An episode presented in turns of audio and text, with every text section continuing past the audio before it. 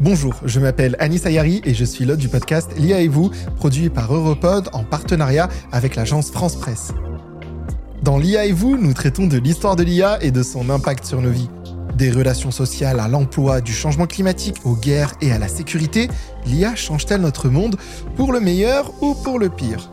Découvrez-le dans notre nouvelle série podcast. Abonnez-vous à l'IA et vous sur votre plateforme d'écoute préférée. Europod. L'Europe ne se fera pas d'un coup, ni dans une convention d'ensemble. Explique-moi l'Europe. Et puis l'Europe, c'est aussi l'espoir progrès. Comment en faire l'Europe des travailleurs Le podcast de toute l'Europe. En collaboration avec Bulle Média. Au sommaire de ce premier numéro d'Explique-moi l'Europe, les institutions de l'Union européenne. Bonjour Jules. Bonjour Antoine. Pour comprendre l'UE, il faut se demander comment elle fonctionne, quelles sont les institutions qui la composent. On va donc commencer par une question simple. Est-ce que finalement, Jules, l'Union européenne, elle est dans son organisation très différente d'un État comme la France? Oui et non. Non, parce qu'au niveau de l'UE comme en France, il y a une sorte de gouvernement, c'est la Commission européenne. Et il y a une sorte de parlement, avec d'ailleurs deux chambres comme en France, le Parlement européen pour représenter les citoyens et le Conseil des ministres de l'Union européenne pour représenter les États. Après, dans la pratique, c'est évidemment un peu plus compliqué que ça. C'est plus compliqué déjà parce que ces institutions, elles sont en quelque sorte chapeautées par une autre institution, c'est ça hein? Oui, c'est le Conseil européen. Il est très important. Alors attention, ce n'est pas la même chose que le Conseil des ministres de l'UE dont je vous parlais il y a un instant. Ici, ce sont les chefs d'État et de gouvernement qui siègent, comme Emmanuel Macron ou Angela Merkel. Ce Conseil européen, il se réunit tous les deux mois environ et il fixe les grandes orientations de l'UE. Et c'est sur cette base que vont travailler les autres institutions. On revient donc à nos trois institutions, Commission européenne, Parlement européen, Conseil de l'Union européenne et non pas Conseil européen. Euh, la Commission européenne, Jules, tu le disais, c'est donc le gouvernement de l'Europe. C'est comme ça qu'on peut la décrire. En quelque sorte, c'est elle qui détient le pouvoir exécutif. Elle travaille dans l'intérêt général européen et pas dans l'intérêt d'un ou plusieurs États en particulier. Et elle élabore les projets de loi qui seront ensuite soumis aux institutions législatives.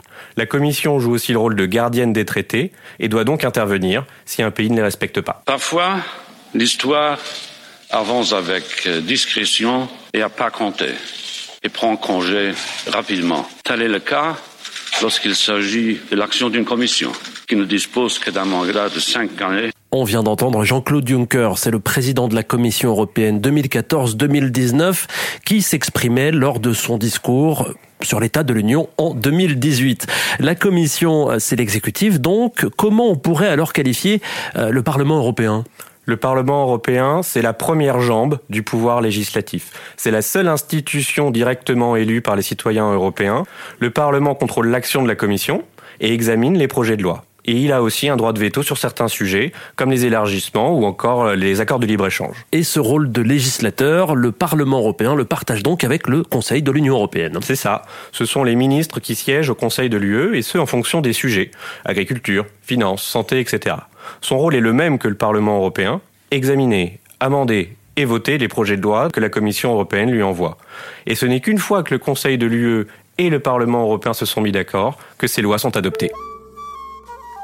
Explique-moi l'Europe. Commission, Parlement, Conseil de l'Union européenne qui représente l'exécutif et le législatif, avec en plus une instance qui fixe les orientations, le Conseil européen. Voilà, on commence à y voir un peu plus clair, mais pour comprendre l'ensemble du schéma institutionnel européen, il nous reste trois institutions à découvrir. En un mot, on va faire vite. Jules, quelles sont-elles? Alors, Numéro 5, la Cour de justice de l'Union européenne. C'est le pouvoir judiciaire. Elle interprète les traités. Exemple, en décembre 2018, elle a indiqué que si le Royaume-Uni le souhaitait, il pouvait renoncer au Brexit, alors même qu'une date de sortie a déjà été fixée et que les négociations sont très avancées. Voilà pour la numéro 5, maintenant la numéro 6. Numéro 6, c'est la Cour des comptes européenne. Elle a le même rôle que la Cour des comptes française, améliorer la gestion des finances. Et pour finir, le numéro 7 Le numéro 7, on termine avec la Banque Centrale Européenne, la BCE. On l'a créée six mois avant la monnaie unique en 1998. Elle gère l'euro. Bon, maintenant qu'on connaît le système institutionnel de l'Union européenne, la question qu'on se pose, qu'on peut se poser, c'est d'où vient-il? Alors un peu d'histoire, ok. Vous l'avez entrevu, Antoine, en comparant les institutions européennes aux institutions françaises. Le système de l'UE s'inspire logiquement de ceux existant dans ses États membres. Les fondateurs de l'Europe ont tenu à respecter les principes démocratiques de la séparation des pouvoirs et du respect de l'état de droit. Par conséquent, il faut une autorité exécutive, il faut une assemblée pour représenter les pays et il faut une assemblée pour représenter les citoyens. Et également une cour de justice pour faire respecter les traités. Dès les années 50, quand l'Europe a été bâtie, on a raisonné comme ça. Les noms des institutions ont pu changer avec les années, mais on a conservé cette architecture. Et est-ce que depuis le début, il y a eu beaucoup d'évolutions? Eh bien oui. Les institutions européennes ont progressivement gagné en pouvoir et la répartition a évolué. Le Conseil européen, qui est très important aujourd'hui, eh bien il a mis du temps à, à être central et il symbolise la montée en puissance politique de l'Europe. Et l'autre bon exemple, c'est le Parlement européen. À l'origine, il n'avait pas de pouvoir et on ne faisait que le consulter. Aujourd'hui, on ne peut plus le contourner et il vote les lois à égalité avec le Conseil de l'UE. Madame Weil a obtenu la majorité absolue des suffrages exprimés. Je félicite Madame Weil de son élection et je l'invite à prendre place au fauteuil présidentiel.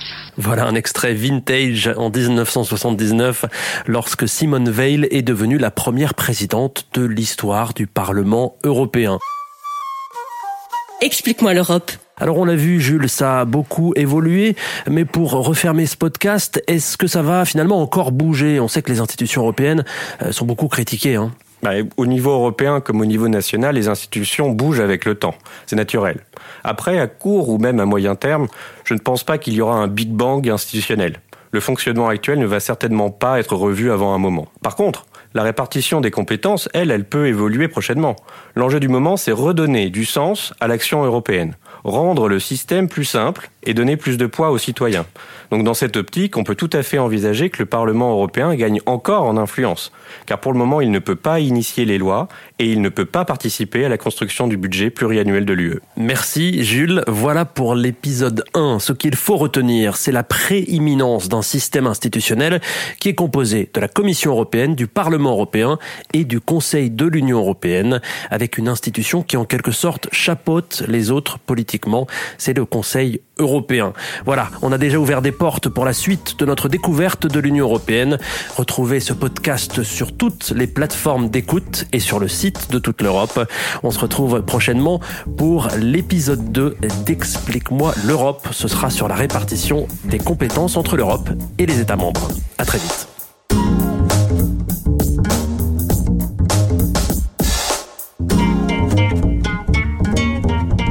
Explique-moi l'Europe.